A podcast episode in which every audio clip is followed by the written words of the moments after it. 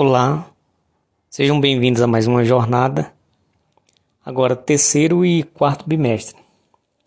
A temática geral do terceiro e quarto bimestre será o Brasil República.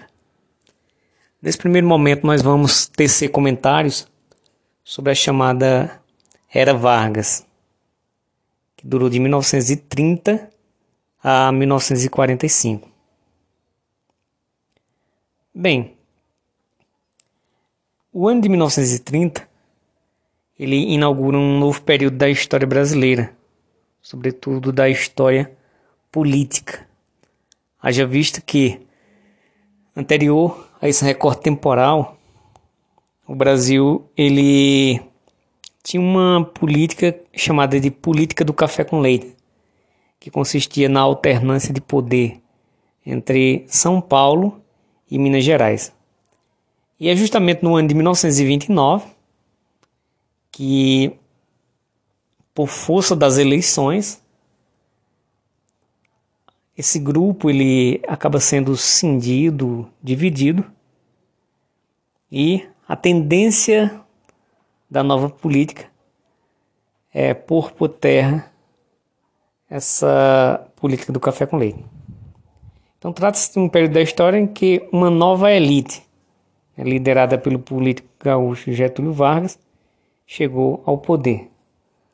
Em síntese, não, é o, não era o fim da dominação dos ricos sobre os pobres, mas se tratava, veja bem, de uma reorganização do poder político, quer dizer, uma reordenação entre as elites. Em nenhum momento você vai perceber a ascensão dos pobres ao poder. Pelo contrário, se não tem mais a hegemonia, o monopólio da política dividida entre São Paulo e Minas, não implica dizer que a vacância de poder foi ocupada pelos pobres, mas o poder político ainda continua sendo exercido pelas elites brasileiras. Você tem que levar em conta que esse período que nós estamos estudando, ele está dentro do contexto da chamada Grande Depressão ou a crise econômica de 1929, que acabou desencadeando, desencadeando no mundo o surgimento de propostas intervencionistas do Estado, quer dizer, a presença forte do Estado sobre a economia. E aí eu vou me deter justamente nas três fases que vão compor a Era Vargas. São justamente elas que são mais exploradas é, na prova do Enem e são elas que vocês vão se deparar no nosso questionário. Então o governo Vargas, nesse primeiro momento, ele vai durar 15 anos. Ele vai ser dividido em três fases o governo provisório, que vai de 1930 a 1934, o governo constitucional de 1934 a 1937, o governo ditatorial, que vai, ou também chamado de Estado Novo, que dura de 1937 a 1945. Então, em linhas gerais, a Era Vargas ela vai ter como características gerais a centralização do poder nas mãos de Vargas, o autoritarismo né, por parte do chefe de Estado. Por um lado, também teremos né, a presença de uma modernização, sobretudo da indústria de base, que passa a se consolidar no Brasil. Também outra fase marcante desse período da era Vargas é a chamada industrialização por substituição de importações é aquele momento em que as indústrias nacionais são fortalecidas. Também houve a diversificação produtiva, quer dizer, o Brasil se afasta daquele modelo do, do plantation, né, de, de uma monocultura, de um único produto. Também nesse, esse momento é marcado né, por três é, formas de exercício de poder, que é o nacionalismo. É, Vargas ele vai investir bastante nessa bandeira ideológica de patriotismo exagerado, ufanista. O trabalhismo, que vai ser uma marca dele, que ele vai importar, na verdade, é, de países. Ele importa, no caso, a legislação de, de outros países e implanta alguns direitos do trabalhador. E o populismo, é? que é aquele tipo de política exercida através do paternalismo, do clientelismo. Então, no decorrer da minha fala, a gente vai aprofundar esses tópicos, tá? Então, assim, eu não vou me deter em filigranas, em detalhes, mas eu vou ao que interessa. Então, vamos com a primeira fase, chamada de governo provisório, que vai de 1930 a 1934. Né? É, Vargas se fez valer né, de um assassinato do seu vice, que era João Pessoa, que na verdade o assassinato de João Pessoa ele era por que nós chamamos na motivação de política paroquial. Era uma briga familiar no estado da Paraíba, não tinha nada a ver com as eleições no nível presidencial. E como Vargas tinha havido, é, perdido as eleições nas urnas, ele trouxe à baila este assassinato e culpabilizou é, o presidente da época, Washington Luiz, pela morte de João Pessoa. E aí o Brasil foi tomado por uma comoção nacional e os exércitos passaram a apoiar Vargas para a deposição de Washington Luiz. Então, uma vez deposto o governo, Vargas assume o poder e ali começa em 1930 o chamado governo provisório.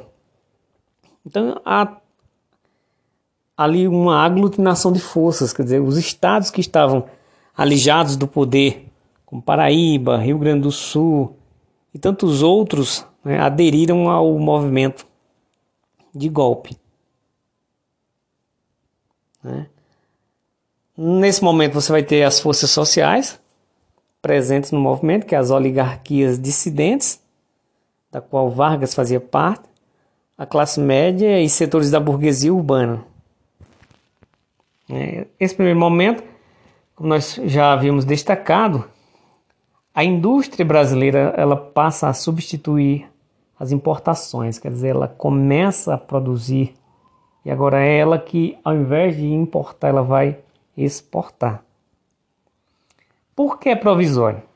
Porque Vargas, ao assumir o poder, é, primeiro ato dele foi a dissolução do Congresso Nacional. Também dissolveu as assembleias estaduais e as câmaras municipais. Então, todos aqueles políticos né, legitimamente eleitos pelo, pelo voto, naquele momento, né, foram destituídos do poder. E Vargas ele nomeou interventores estaduais. O Enem e as provas dos, dos vestibulares eles costumam muito tocar nesse ponto, como o ponto crucial do governo provisório, que é a nomeação de interventores. É pessoas muitas vezes alheias ao, ao Estado, à política local, à política paroquial, pessoas de outras províncias, de outros estados, né? É, de outros lugares que eram nomeados é, ali é, para ser o interventor. Eu falo províncias, antigas províncias, né, que já tinham sido transformadas em estados. Outro marco, é, também eu queria ressaltar que é justamente a nomeação desses interventores que vai desencadear a Revolução Constitucionalista em São Paulo. Daqui a pouco eu aprofundo esse tópico, tá? Então, assim, outra marca, que você tem que estudar para o vestibular são os pontos principais do governo provisório. Então, assim, em que pese eu já ter falado algumas, mas eu vou destacar por hora, é, recapitulando, a industrialização por substituição de importações, a nomeação de interventores estaduais, a criação dos ministérios do trabalho, da indústria e comércio e da educação e saúde. Então vejam que nasceram né, durante o governo provisório é, ministérios extremamente importantes, sobretudo do trabalho, que ele inaugura né, toda a formação de uma legislação em prol do trabalhador brasileiro, é, que regulamenta as horas, os direitos, por exemplo, por exemplo, a férias e outros direitos. Se por um lado esse governo ele também traz benefícios, não devemos nos iludir, pois Vargas ele governava com mão de ferro, com arbitrariedade. E ele tinha todo o controle dos meios de comunicação e dos sindicatos. Então, assim, geralmente os governos ditatoriais, os governos fascistas e, em casos mais extremos, os governos totalitários, um dos primeiros atos deles é o controle dos meios de comunicação. Quer dizer, se cria um domínio do que se pode propagandear, divulgar, né? há todo um filtro, uma censura. Né? Tudo tem que passar pelo crivo dessa censura. E um outro perigo aí é o controle dos sindicatos, que é o que na história vai aparecer nos vestibulares sob a nomenclatura de peleguismo. Quando vocês ouvirem falar sobre peleguismo, significa dizer é um sindicato que é manipulado pelo governo. Então, assim, o governo ele cooptava o líder do sindicato, é, na surdina ele pagava propinas, pagava dinheiro e aquele sindicato ele ficava nas mãos né, do governante. No caso, ele não defendia de fato o direito dos trabalhadores, mas nas negociações, as negociações se transformavam em negociatas é, em troca de favores. E ele sempre era beneficiado é, em detrimento dos sindicalizados. Um outro ponto importante para a reorganização da política brasileira é que, com o governo provisório, foi instituído um, um código eleitoral no ano de 1933 em, e que insere duas novidades na política brasileira. A primeira delas, o voto secreto, que desmantela, né, a priori, é claro, é, o voto de cabresto, porque dá uma segurança eleitoral a pessoa que iria votar, porque agora ela tem um sigilo garantido. E o voto feminino, que foi uma grande conquista né, para as mulheres, haja vista que as constituições anteriores todas vedavam a participação da mulher nas eleições.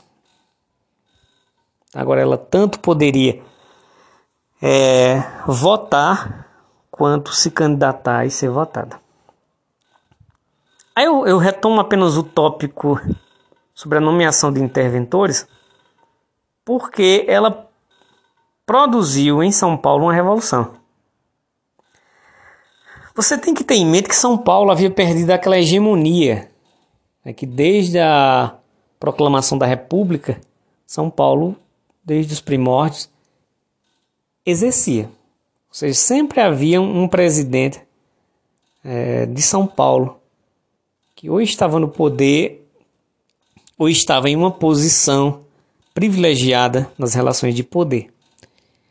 Com a ascensão de Vargas, essa política do café com leite, ela foi desfeita e São Paulo perdeu a hegemonia política sobre a nação.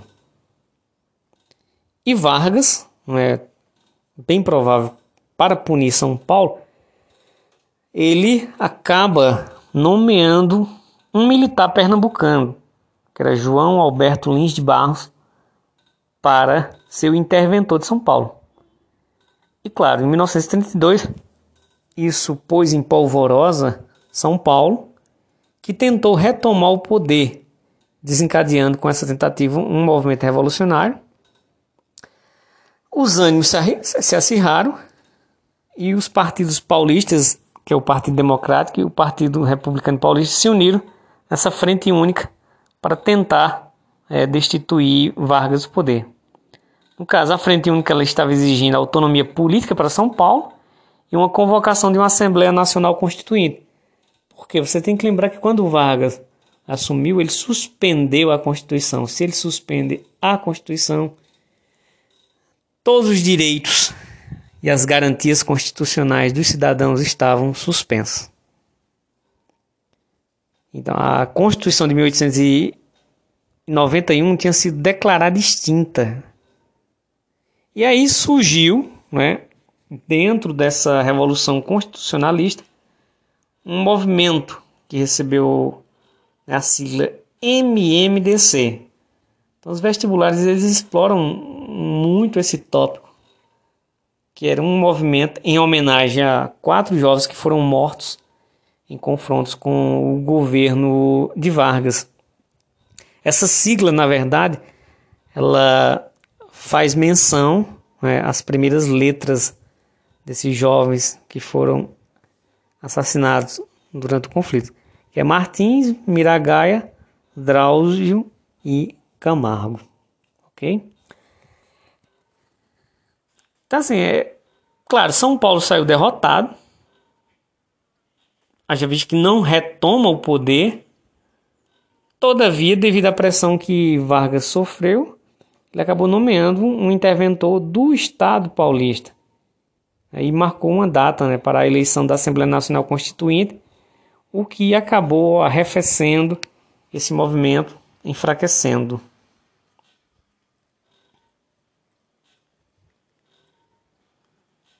É...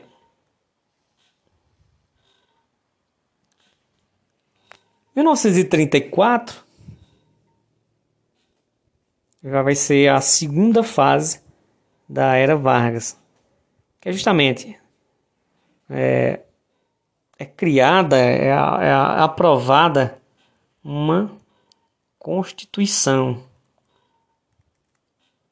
Então essa Constituição, que é que ela vai ter, né, como pontos centrais? Primeiro, ela manteve a República Federativa. O Brasil se manteve na condição de república formada por entes federados. Ela manteve a separação dos poderes legislativo, executivo e judiciário. Ela instituiu a eleição direta. E aí Vargas ele foi bem sagaz nessa instituição da eleição direta, porque ele já tinha em mente é, um plano para, nas vésperas da eleição direta, ele dar um outro golpe. criou o voto universal secreto. O voto feminino agora realmente ele está reconhecido na Constituição. E a Constituição de 1934 ela garantiu é, o trabalhismo através de direitos. Foram as grandes conquistas trazidas por essa Constituição. O salário mínimo, a jornada de oito horas, o descanso semanal né, é, preferencialmente aos domingos, as férias remuneradas, que eu chamo a texto de férias, as indenizações por demissão, desde que a demissão fosse sem justa causa, e uma grande novidade que beneficiou o trabalhador brasileiro foi a proibição do trabalho para menores de 14 anos. Né?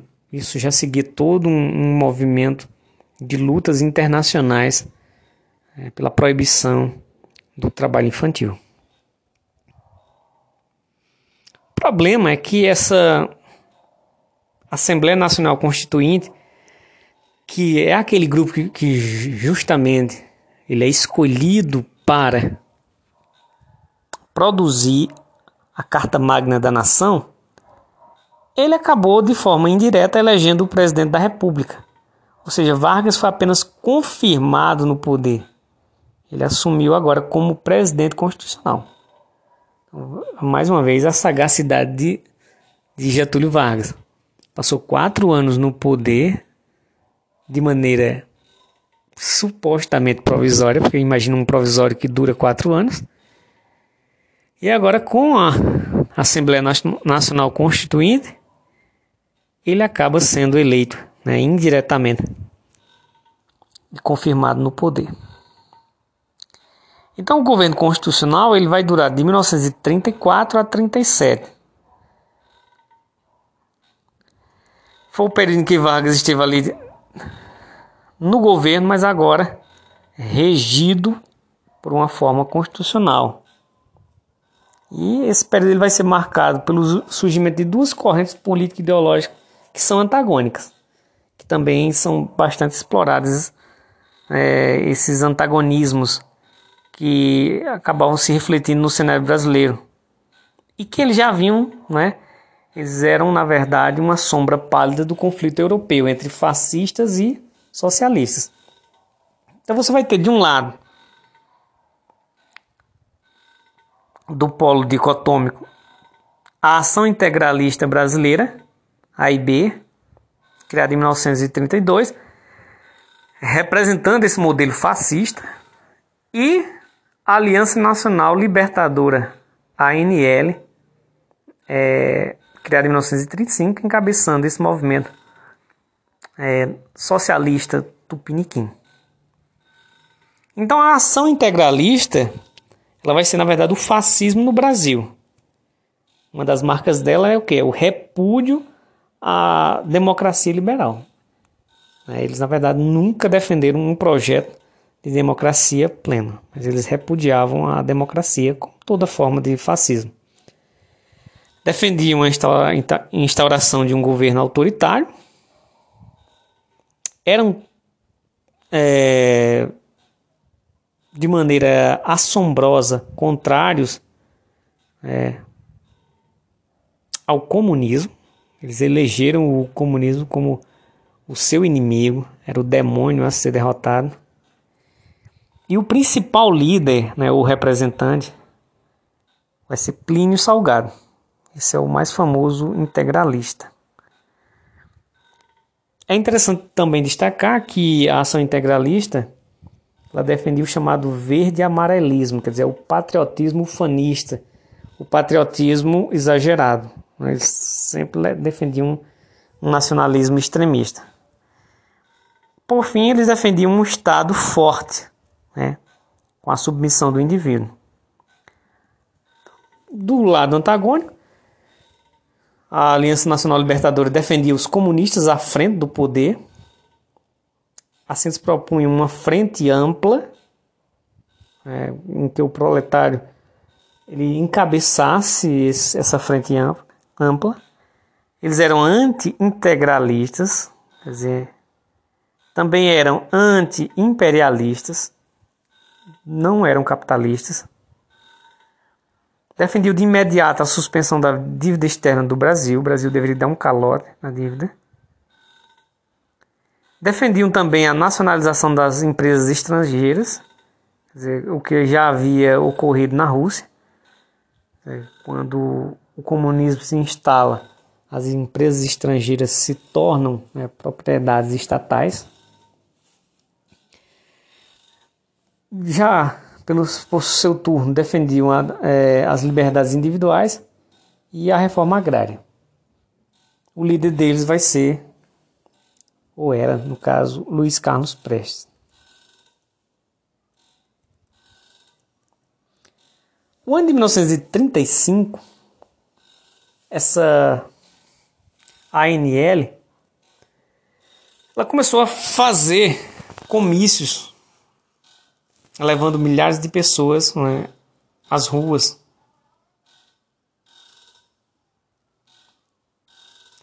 E como eles perceberam que havia uma adesão de muitas pessoas, tanto Prestes como o Partido Comunista Brasileiro, quanto a Interna Terceira Internacional, que era um, aquela reunião dos partidos comunistas do mundo sobre orientação soviética, eles começaram a enxergar a possibilidade de fazer uma revolução aqui no Brasil, é, a começar pela derrubada de Getúlio Vargas. Em 7 de julho de 1935, é, Júlio Prestes, perdão, Luiz Carlos Prestes, ele, ele divulgou um manifesto e esse manifesto ele tinha críticas contundentes ao governo Vargas. Ele convocava a população à revolução e à luta armada. Essa revolução ela acabou sendo planejada para o início de 1936.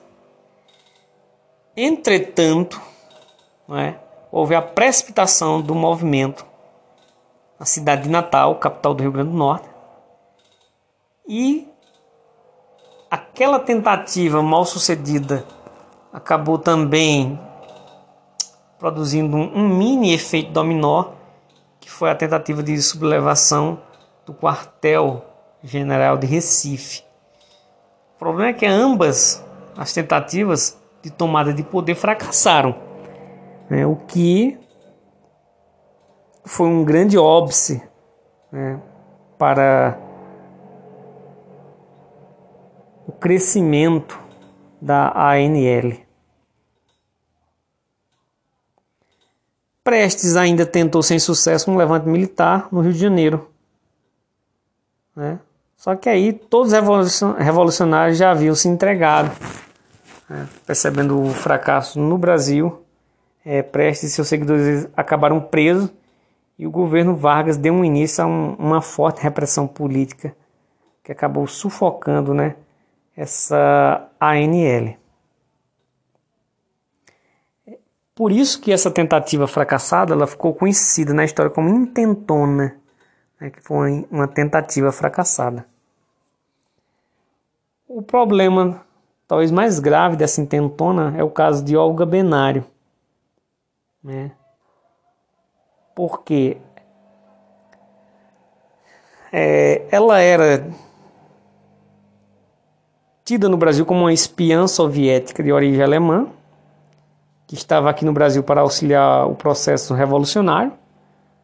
Ela acabou tendo um, o caso amoroso né, com Prestes e né, ela teve esse romance com ele e, e acabou engravidando. E depois do fracasso da intentona, ela foi deportada, imagina para onde? Para a Alemanha nazista, né, onde lá nasceu sua filha Anita né?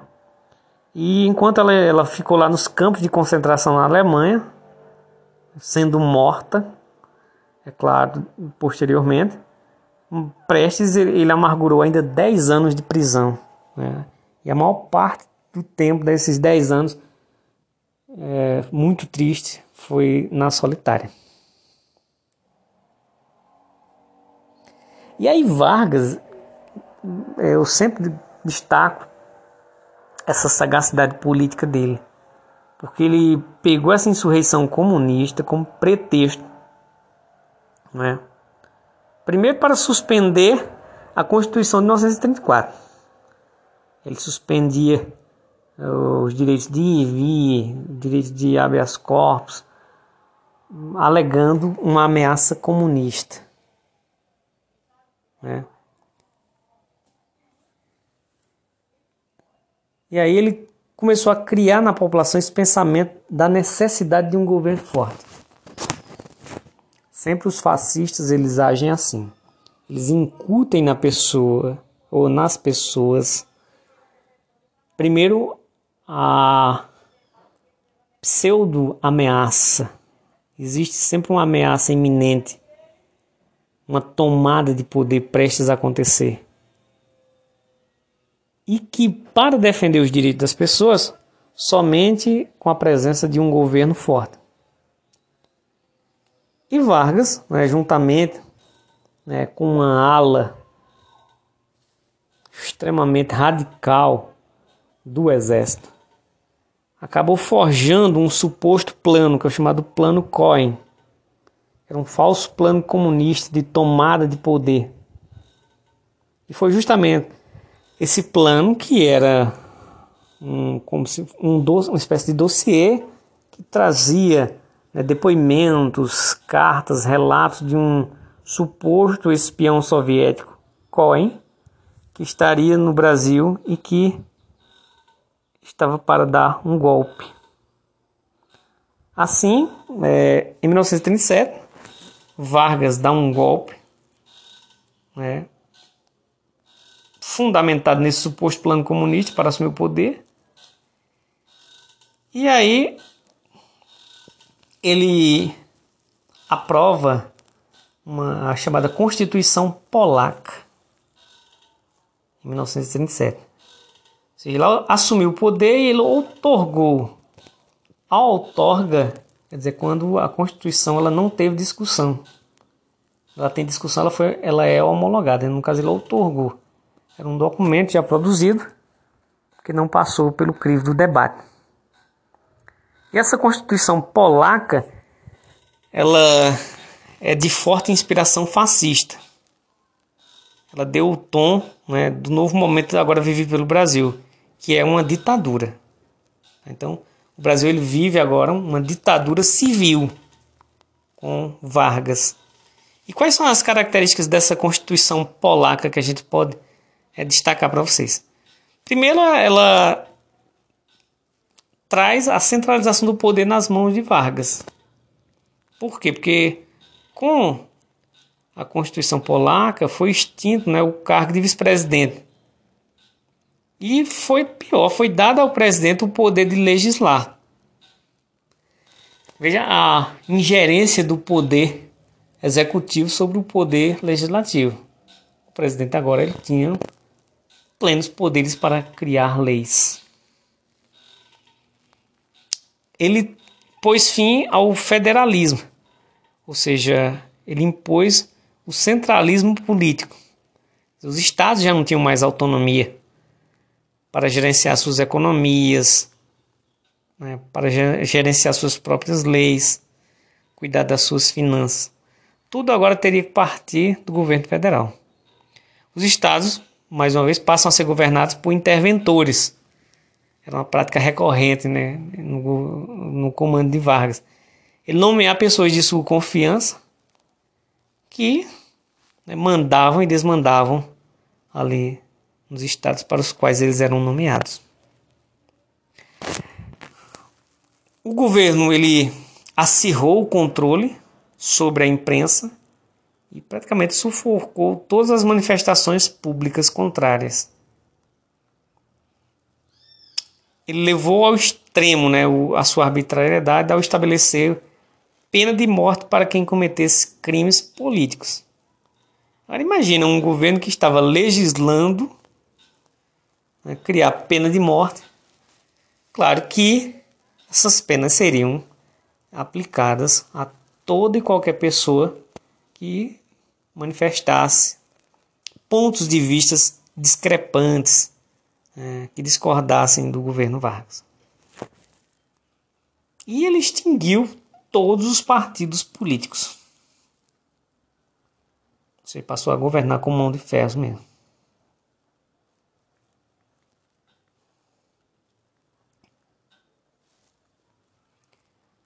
É, é interessante que a gente destaque quais eram as bases né, de estabilidade desse Estado novo. Primeiro, havia toda uma conjuntura internacional é, de guerra agora. Havia a ascensão do fascismo, que favorecia a expansão industrial nacional brasileira.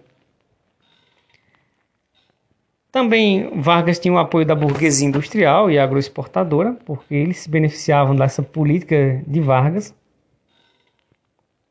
As classes médias urbanas, né, elas também estavam mancomunadas com Vargas, porque elas concordavam com a repressão ao comunismo. O alto comando do exército né, deu sustentação a Vargas porque ele sempre tinha acesso às decisões é, de Vargas. No caso, eles eram bem quistos por Vargas, porque eram o braço de proteção de Vargas. As camadas populares elas estavam extremamente desorganizadas, porque a repressão policial né, sufocava qualquer tentativa dos populares defenderem o que a, a lei lhes garantia. Sem contar os sindicatos né, pelegos também, que estavam nas mãos de Vargas. Mas o que eu destacaria para efeito de Enem e de vestibulares sobre o Estado Novo é justamente um órgão que Vargas cria para o controle da propaganda nacional, que é o DIP.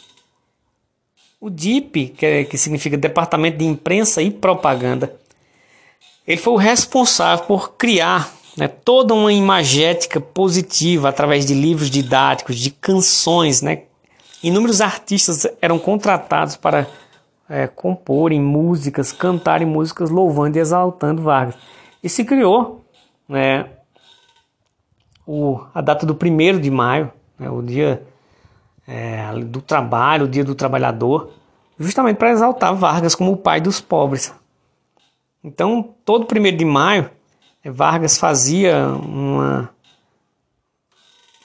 uma aparição pública no estádio de São Januário, que na, na época era, era o maior que havia no Brasil. E ali ele era louvado e exaltado como o pai dos pobres, tendo como responsável constru pela construção dessa imagem o DIP. Então, independente das siglas que apareçam no Enem, sempre, sempre o Enem vai perguntar é, qual é o órgão mais importante que criou a imagem de Vargas como pai dos pobres, que é o DIP. É, as outras siglas você pode até não saber, mas essa é extremamente necessário que você saiba. Então, assim, Vargas ele acabou sendo reconhecido como o pai dos pobres porque, além dos direitos trabalhistas, ele também é, trouxe investimentos maciços do Estado né, em obras públicas. Ele conseguiu implantar, implantar, por exemplo, a Companhia Vale do Rio Doce, a Siderúrgica Nacional, a usina de Volta Redonda, ele, ele trouxe investimentos do porte da Fábrica Nacional de Motores, da indústria química. Ele foi no governo dele que foi construída a famosa CHESF, né, que é a Companhia Hidrelétrica do São Francisco, que foi inaugurada um pouco mais à frente, claro. Foi, nele se constrói, mas se inaugura é, no governo de Dutra, de Eurico Gaspar Dutra. E Vargas, claro, por fim, né, ele acabou assumindo esse esquema político de, denominado como populismo. Por quê? Porque as, as, concessões dele ao povo eram muitas. Por exemplo, ele eh, implantou as leis trabalhistas, tinha todo o Ministério do Trabalho que aparentemente defendia o trabalhador. Mas, ao mesmo tempo, ele também tinha os sindicatos sob a sua tutela. Aí, os sindicatos eram estavam dessa maneira pelega mesmo, dominadas por ele. E ele é aquele, aquele famoso político que ainda era paternalista, fazia as festas, distribuía presentes, dava aumentos é, consideráveis no salário mínimo, e tudo isso ali ia gerando é, aquela sensação que ele cuidava das pessoas. Então o Estado ele sempre aparecia nas propagandas do DIP como benevolente, como mediador dos conflitos trabalhistas. Vargas é, acabava escondendo por trás de toda essa suposta benevolência que todo o poder estava nas mãos dele. Então, de um lado, ele atendia os interesses dos grandes proprietários de terra e dos industriais, e ao mesmo tempo ele não deixava de conceder aos trabalhadores algumas reivindicações, como aumentos de salário mínimo. Então, é, era uma espécie de governo que é, tentava agradar gregos e troianos. E justamente o governo de Vargas ele vai se desmantelar com a Segunda Guerra Mundial. E aqui eu, eu vou ressaltar para a gente finalizar é, esse podcast com essa informação, que é o que mais o vestibular explora, que é como a era Vargas termina. A terminou com é, Vargas enfrentando uma grande contradição. Por quê? Começa a guerra, o mundo lutava contra os regimes totalitários de Hitler, o fascismo de Mussolini. E o Brasil vai se aliar a esses países que lutavam contra esses modelos totalitários e arbitrários de poder. Mas no Brasil nós tínhamos um ditador. Então essa era a grande contradição. Era externamente lutar contra um projeto político que internamente Vargas acabava é, desenvolvendo. Então foi justamente né, essa contradição que fez com que é, Vargas ele acabasse sendo deposto.